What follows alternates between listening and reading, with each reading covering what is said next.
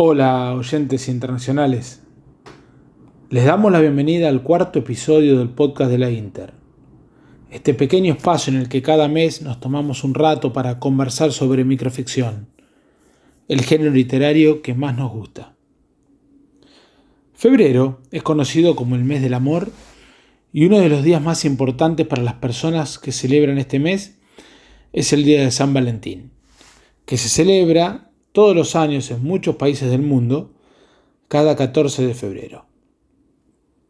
Esta festividad, asimilada por la Iglesia Católica, se remonta al siglo III en Roma, donde un sacerdote llamado Valentín se opuso a la orden del emperador Claudio II, quien decidió prohibir la celebración de matrimonios para los jóvenes, considerando que los solteros sin familia eran mejores soldados, ya que tenían menos ataduras y vínculos sentimentales. Valentín, opuesto al decreto del emperador, comenzó a celebrar en secreto matrimonios para jóvenes enamorados. Al enterarse, Claudio II sentenció a muerte a San Valentín el 14 de febrero del año 270, alegando desobediencia y rebeldía. Tratándose de un sentimiento tan poderoso y tan presente en la vida de la humanidad, el amor ha sido, es y seguirá siendo la causa de millones de formas de expresión. La música, la pintura, las esculturas y los poemas son algunas de las representaciones en las que las personas han comunicado su amor hacia o por algo o alguien. Y obviamente la microficción no se mantuvo ajena a esta temática, quizás una de las más explotadas en la literatura breve. Existen microrelatos de amor recíproco, imposible, idealizado, tirano, cruel, trágico, y también de desamor, que suele ser incluso una fuente de mayor inspiración que las historias felices. Les doy entonces la bienvenida a este nuevo capítulo de nuestro podcast. Soy Martín Gardela y junto con los demás miembros de la Inter nos convertiremos por los próximos minutos en una banda de cupidos que usando el arma de las letras en lugar de flechas intentaremos lograr que se enamoren del microrelato. Y quién sabe, este sea el camino hacia un amor inolvidable.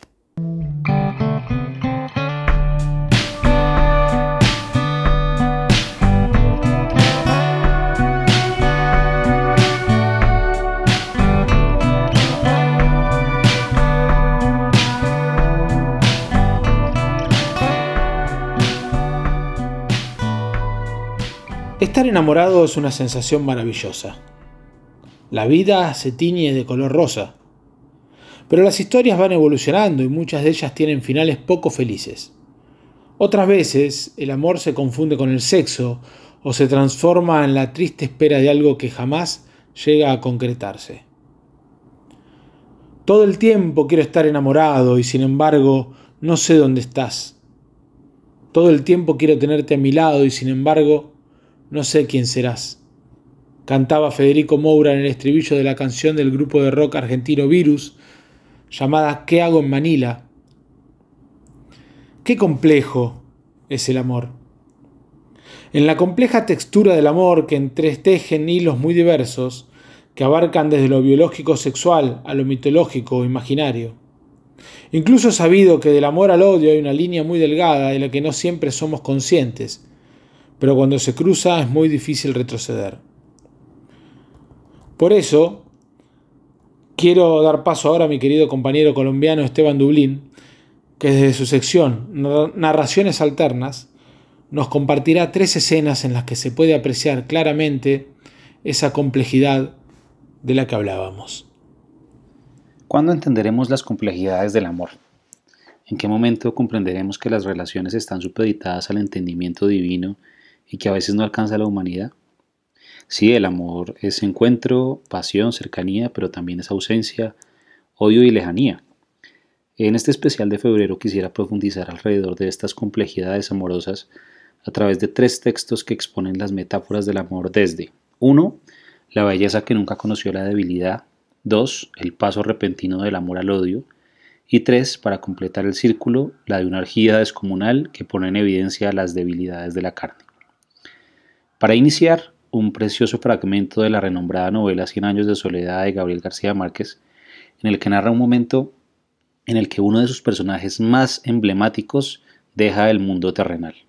Hablo de Remedios la Bella, una mujer que enloquecía a los hombres y que los hizo sucumbir a sus encantos y de paso a su perfidia.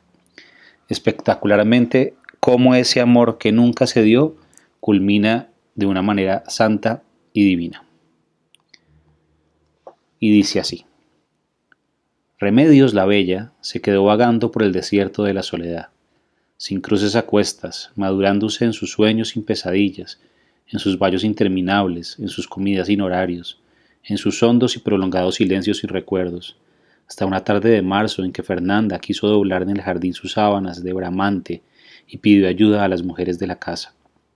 Apenas habían empezado cuando Amaranta advirtió que Remedios la Bella estaba transparentada por una palidez intensa. ¿Te sientes mal? le preguntó. Remedios la Bella, que tenía agarrada la sábana por el otro extremo, hizo una sonrisa de lástima. Al contrario, dijo, nunca me he sentido mejor. Acabó de decirlo cuando Fernanda sintió que un delicado viento de luz le arrancó las sábanas de las manos y las desplegó en toda su amplitud. Amaranta sintió un temblor misterioso en los encajes de sus pollerinas y trató de agarrarse de la sábana para no caer, en el instante en que Remedios la Bella empezaba a elevarse. Úrsula, ya casi ciega, fue la única que tuvo serenidad para identificar la naturaleza de aquel viento irreparable, y dejó las sábanas a merced de la luz, viendo a Remedios, la bella, que le decía adiós con la mano, desde el deslumbrante aleteo de las sábanas que subían con ella, que abandonaban con ella el aire de los escarabajos y las dalias, y pasaban con ella a través del aire donde terminaban las cuatro de la tarde, y se perdieron con ella para siempre en los altos aires donde no podían alcanzarla ni los más altos pájaros de la memoria. Pero no todos podemos siquiera imitar la castidad de remedios. Y en ese momento el amor es una cruz, una cuesta que hay que cargar y subir todos los días. Lo dice muy bien el poeta mexicano Jaime Sabines en su texto titulado Te quiero a las 10 de la mañana y que he extraído del clásico del mundo baladés, el libro de la imaginación. Te quiero a las 10 de la mañana y a las 11 y a las 12 del día. Te quiero con toda mi alma y con todo mi cuerpo, a veces en las tardes de lluvia. Pero a las 2 de la tarde o a las 3, cuando me pongo a pensar en nosotros dos, y tú piensas en la comida o en el trabajo diario o en las diversiones que no tienes, me pongo a odiarte sordamente con la mitad del odio que guardo para mí.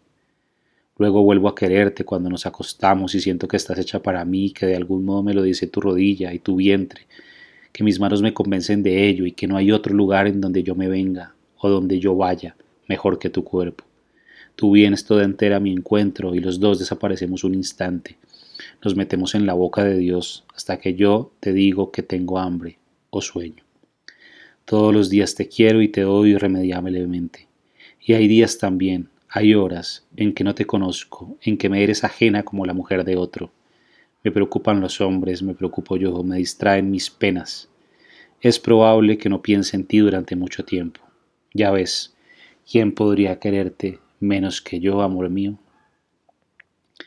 Este poema de Sabines trata de explicar esa complejidad infinita de amar y desamar de manera diaria sin explicación, sin razón aparente una dicotomía que me funciona perfectamente como el centro entre la ausencia del amor que evoca las remedios de García Márquez y el exceso que viene a continuación y escribió maravillosamente la autora mexicana Dina Grijalba en un libro de un mérito literario enorme en el que cada letra del abecedario compone cada uno de sus textos.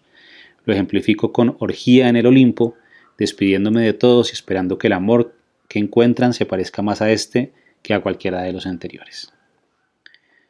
Oriana y Osiris organizaron el otoño en octubre una orgía.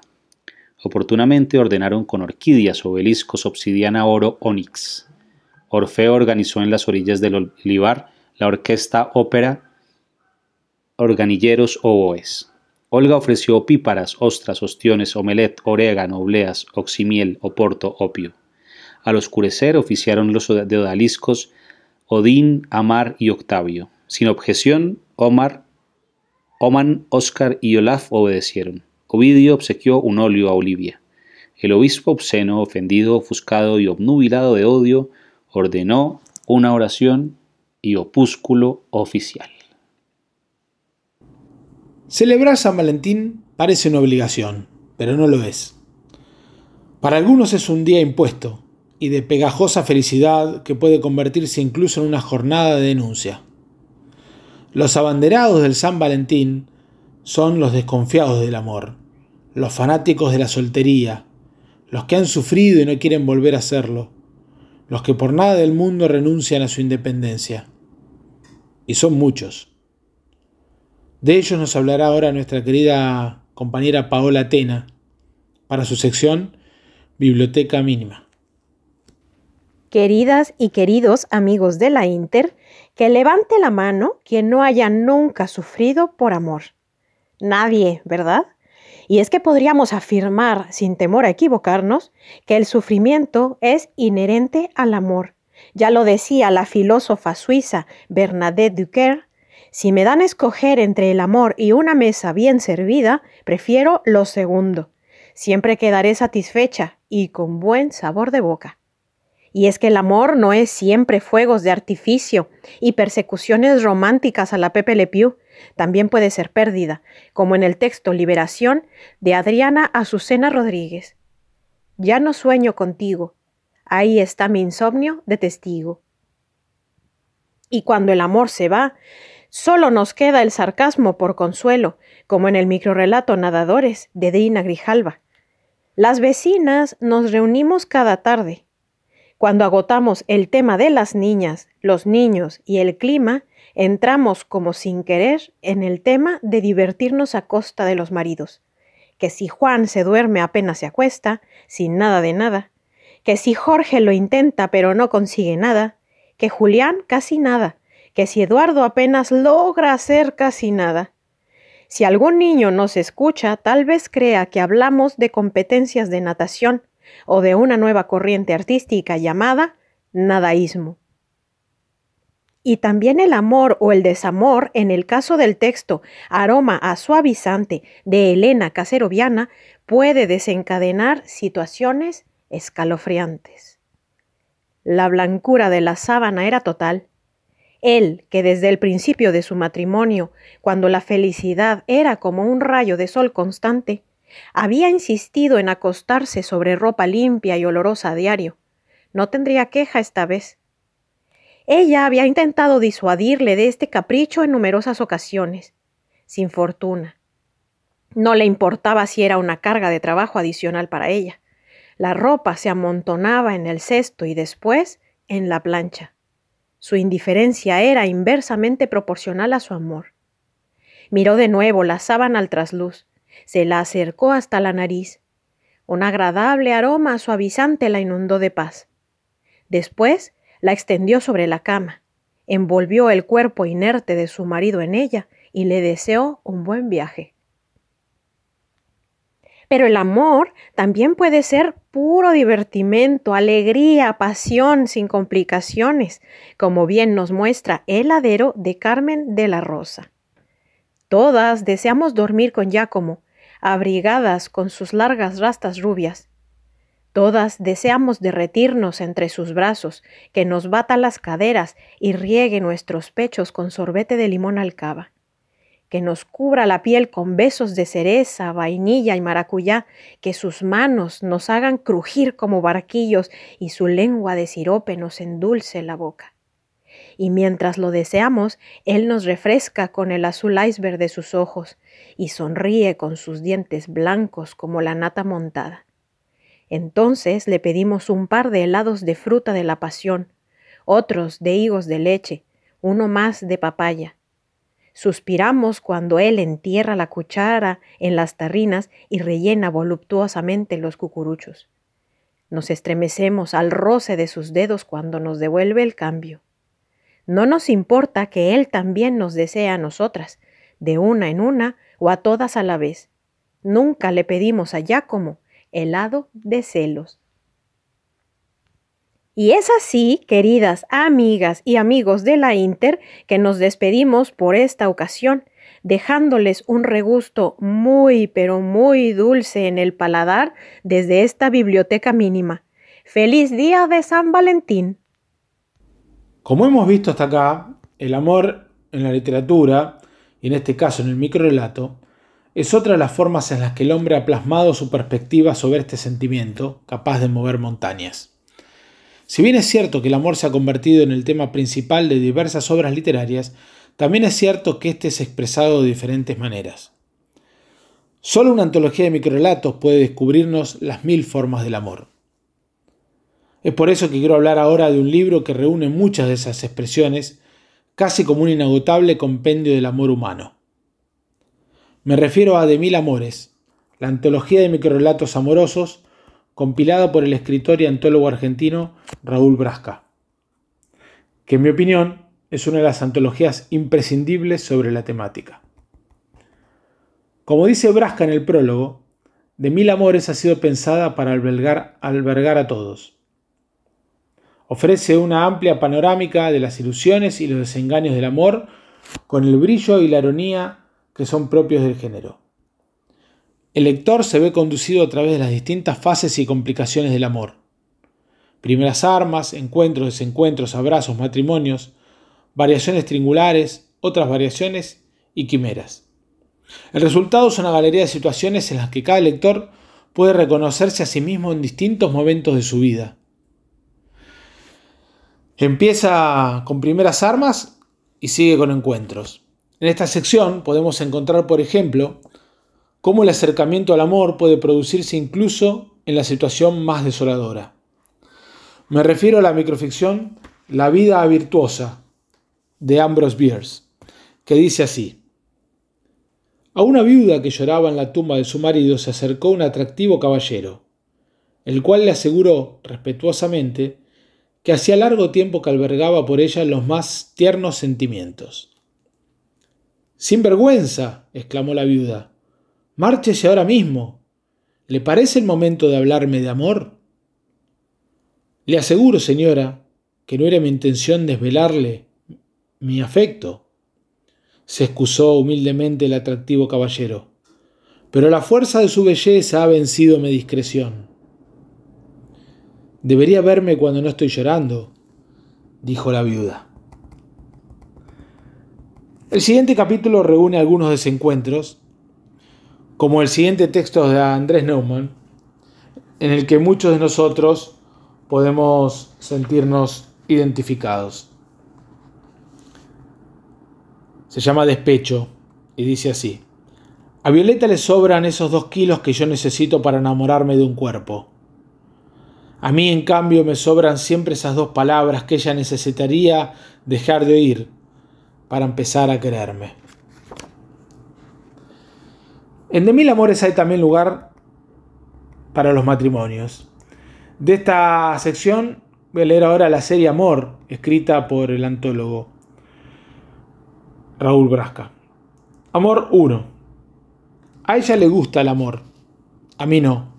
A mí me gusta ella, incluido, claro está, su gusto por el amor.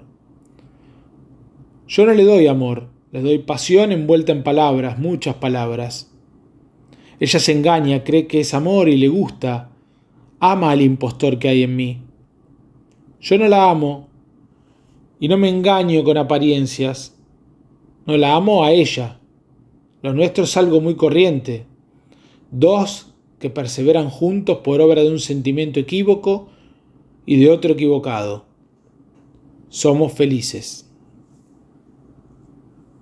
Amor 2. Pretende que yo estoy enamorada del amor y que a él solo le interesa el sexo. Dejo que lo crea. Cuando su cuerpo me estremece, lo atribuye a sus muchas palabras. Cuando mi cuerpo lo estremece, lo atribuye a su propio ardor. Pero me ama. Y yo no lo saco de su engaño porque lo amo. Sé muy bien que seremos felices, lo que dure su fe en que no nos amamos. Para terminar, eh, de la sección variaciones triangulares, vemos que hay espacio incluso para algunos hiperbreves, como este divertido texto de Carlos Héctor llamado El Triángulo Amoroso. La ballena macho estaba desolada porque su mujer se había enamorado de un submarino. Además de los autores citados, la antología de Mil Amores recoge textos de Juan José Arriola, Adolfo Bioy Casares, José de la Colina, Julio Cortázar, Marco de Nevi, Luis Mateo Díez, Eduardo Galeano, Liberio Girondo, Ana María Yuga, Augusto Monterroso, Julio Torri, entre muchos otros. Sin duda, de Mil Amores hace honor a su nombre y reúne más de mil formas del amor en un solo volumen. Recomiendo que no se lo pierdan. Llega el turno ahora de escuchar a nuestro querido compañero José Manuel Ortiz Soto en su sección Ilusionistas de Palabras, que junto a algunas invitadas especiales nos hablará de muchas otras formas del amor. Porque digan lo que digan, el amor también es diversidad. El amor es una cosa esplendorosa, como en la canción de Sammy Fain y Paul Francis Webster, tema de la película homónima filmada a mediados de los 50 del siglo pasado, interpretada por infinidad de artistas. Como olvidar Yo te amo, yo tampoco de 1976, en la versión de su autor, Serge Gainsbourg y Jane Birkin, o con música de Francis Lee en 1977. Ilusionistas de palabras. Esto es tan solo una muestra de lo que puede ser el amor en el cine y en la música. Sí, el amor puede ser diverso, como en la vida real y en la minificción, y qué mejor que nos hablen de ello Pimarit Arcega Aguilar y Diana Raquel Hernández Mesa, con quienes tuve el gusto de compilar diversidades en sus versiones mexicana e hispanoamericana. Amigas, tienen la palabra. Diversidades, minificciones alternas es una antología que apuesta por la transgresión literaria y la inclusión sexogenérica a través de la voz de la misma comunidad LGBTTI. En este proyecto, que hasta el momento cuenta con dos emisiones, una en México y otra a nivel Hispanoamérica, se incluyen textos que no solo abordan las problemáticas que enfrentan las identidades disidentes, sino que refleja múltiples escenarios de vivencias tan variadas que permiten al público sentir empatía por la diferencia.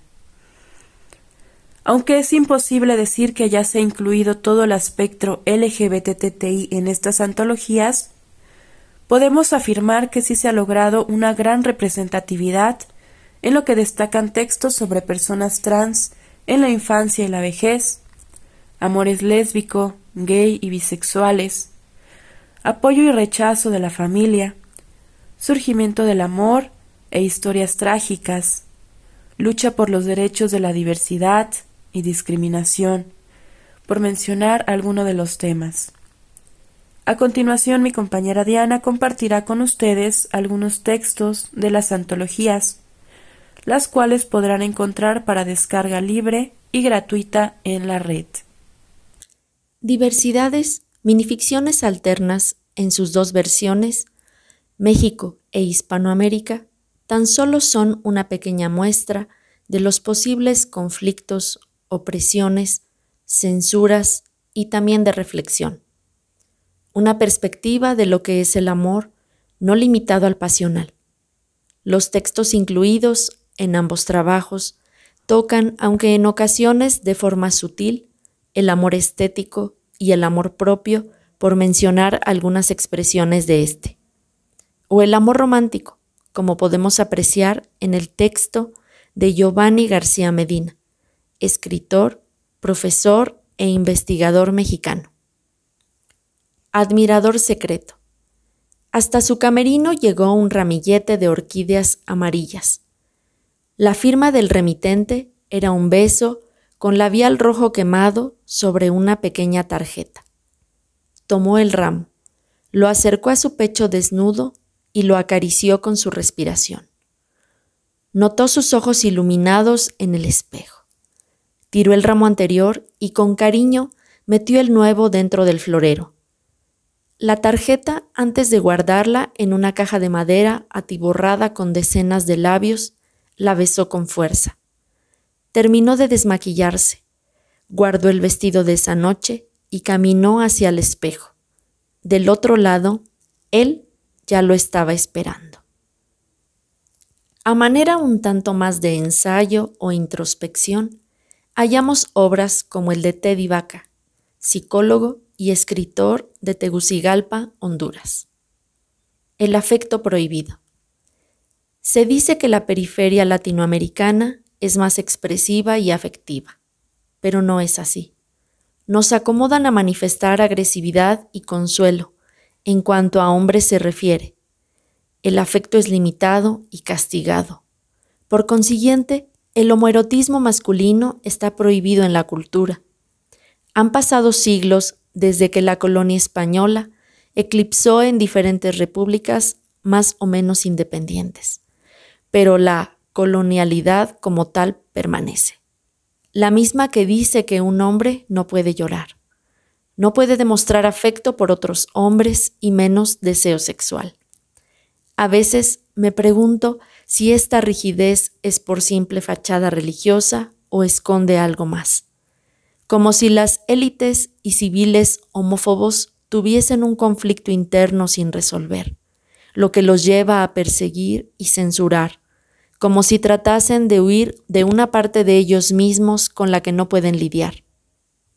El deseo que pueden tener dos o más hombres entre sí tiene un valor tan revolucionario en estos países que el solo mencionarlo es capaz de hacer sentir incómodo a los que imponen las leyes.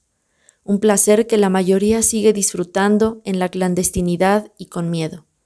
Ese temor a no volver a ver la luz del día a no poder sentir el afecto de la pareja o de la familia, solo porque la existencia del hombre gay o bisexual es desechada para todo aquel que antepone un modelo de vivir, arbitrario, cruel y supuestamente divino. Le agradecemos mucho a Vi Marisa Arcega y Diana Hernández por su participación. Ha sido un placer escucharlas. De esta manera termina nuestro cuarto episodio. Ojalá que estas historias le hayan hecho sentir mariposas en el estómago. Y si no fue así, esperamos que al menos hayan disfrutado este nuevo recorrido por la literatura breve. Muchas gracias por acompañarnos. Nos volvemos a escuchar próximamente en un nuevo episodio del podcast de la Inter.